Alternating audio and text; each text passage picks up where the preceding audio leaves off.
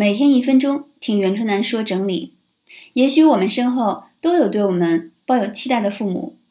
记得春楠高三考试失利之后，老爸一时间都无法接受，头发白了一大堆，三天没和我说话。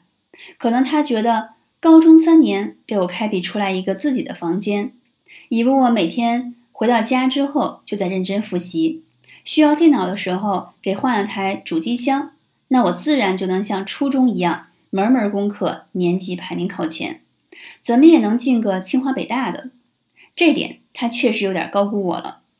等我好不容易进了对外经贸的专科，学了两年之后，又考了对外经贸的本科，完成了专升本。